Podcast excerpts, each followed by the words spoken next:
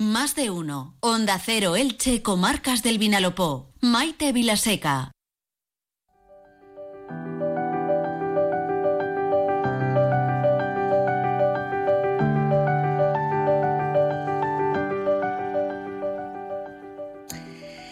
Dicen eh, que la vida es ir acumulando experiencias, una experiencia común a todos nosotros que en mayor o menor medida nos ha dejado una marca ha sido la pandemia. Todavía hasta hace apenas unas semanas estábamos luchando contra picos de COVID, de gripe. Una pandemia que especialmente durante su momento álgido llevó a muchos de nosotros al aislamiento. Ese quedarnos en casa nos hizo en muchas ocasiones eh, pararnos por un momento, algo que en el día a día y con la vorágine eh, de cada jornada era un poquito más difícil.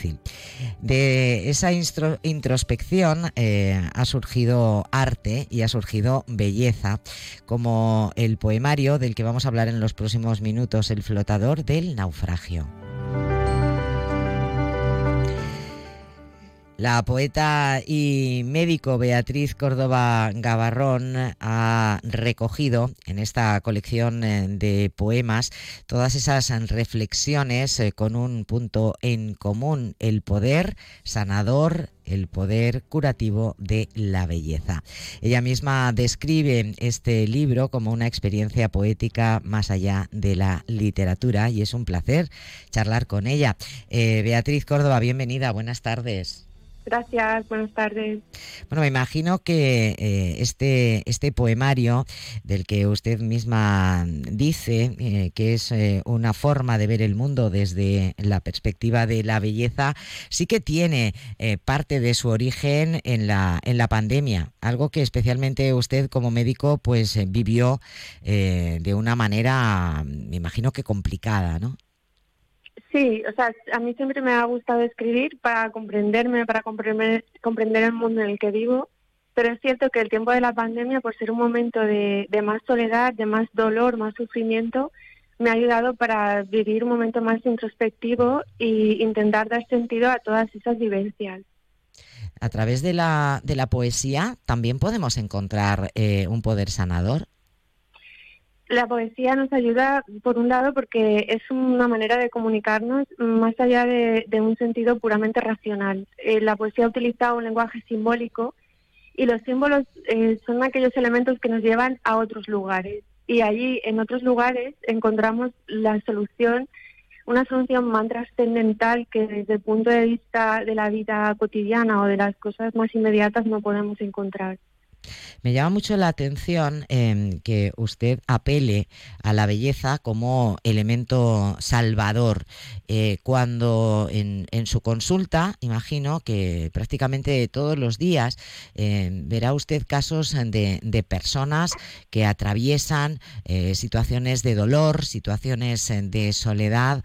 ¿Cómo podemos encontrar la belleza cuando atravesamos ese tipo de momentos? En este momento lo más importante es como no desesperar, es acudir a otra persona, abrir el corazón, mirar un atardecer, o sea, intentar ver el más allá, acudir a la esperanza.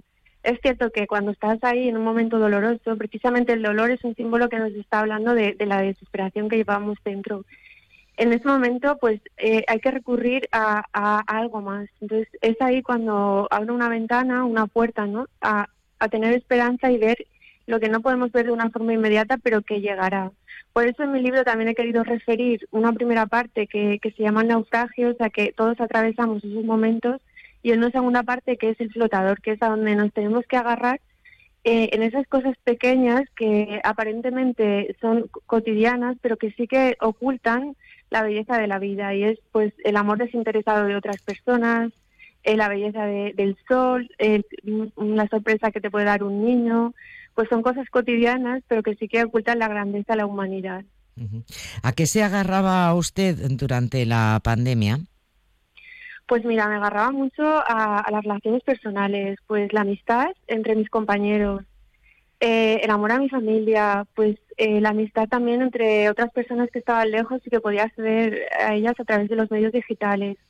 Pues el amor, el amor entre las personas, la verdad, entre las personas y también el amor a Dios, o sea, y, sobre todo la, relación que podemos tener unos con otros. Eh, realmente de forma científica, no sé si esta es una pregunta que usted eh, me pueda contestar, pero, pero bueno, me surge. De, de forma científica se puede demostrar eh, que la belleza, el amor al que usted apela, no sé, la poesía, em, ¿tiene un cierto poder sanador? Sí, eh, hay un estudio que recientemente se publicó y que se ha escrito un libro sobre él, que nos habla más directamente de la belleza de las relaciones interpersonales, en el cual se hace como mm, a lo largo de, la vida de una persona, desde aproximadamente los 15 años así hasta la vejez, se van, eh, se van estudiando factores que hacen que esa persona tenga más o menos felicidad y más o menos salud. Y el que acaba siendo el, que muestra más evidencia y el que es el más importante es son las relaciones sanas entre los demás, las relaciones sanas que se basan en el, en el sólido vínculo del amor. Ese sí que es un estudio que se publicó en Estados Unidos. ¿Y, y, tiene un libro en el cual se, se han evidenciado todas las investigaciones realizadas. Eh, ¿Cómo podemos distinguir entre una relación sana y una relación tóxica? La relación sana es la que te hace más feliz, la que te lleva a abrir, para mí yo la distingo como abrir ventanas, o sea, la que te lleva a otros lugares que para ti eran desconocidos pero que te hacen más felices. Y las relaciones tóxicas son las que te van hundiendo, que te hacen cada vez estar más triste y enfermar. Cuando ves a una persona que va perdiendo su alegría y su sonrisa es porque esa relación no le está aportando nada la poesía o la literatura en, en general entraría dentro de esa relación sana, aunque no sea interpersonal o interpersona de forma directa? Sí, porque es una manera de comunicarte primero contigo misma. Y es una manera sana también de comunicarte con el mundo, con la naturaleza y con los demás.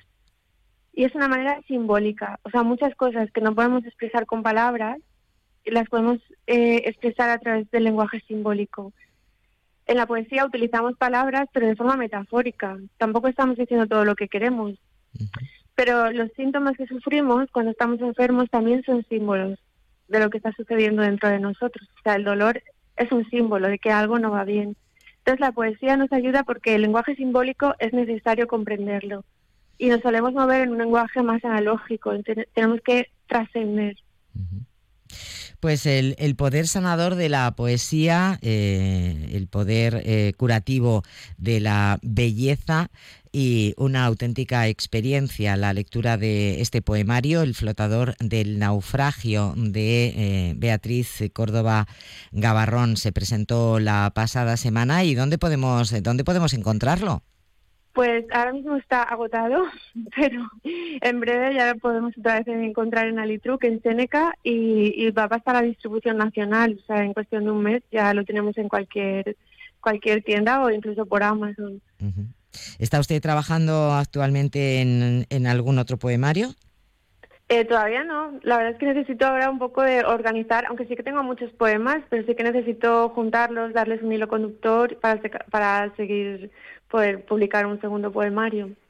Pues mientras llega seguiremos eh, disfrutando de este flotador del naufragio. Beatriz Córdoba, pues muchísimas gracias. Le dejamos que vuelva usted con sus pacientes. De nada. que ahí estarán esperándole. Gracias. Gracias Enhorabuena. A ti. Un saludo.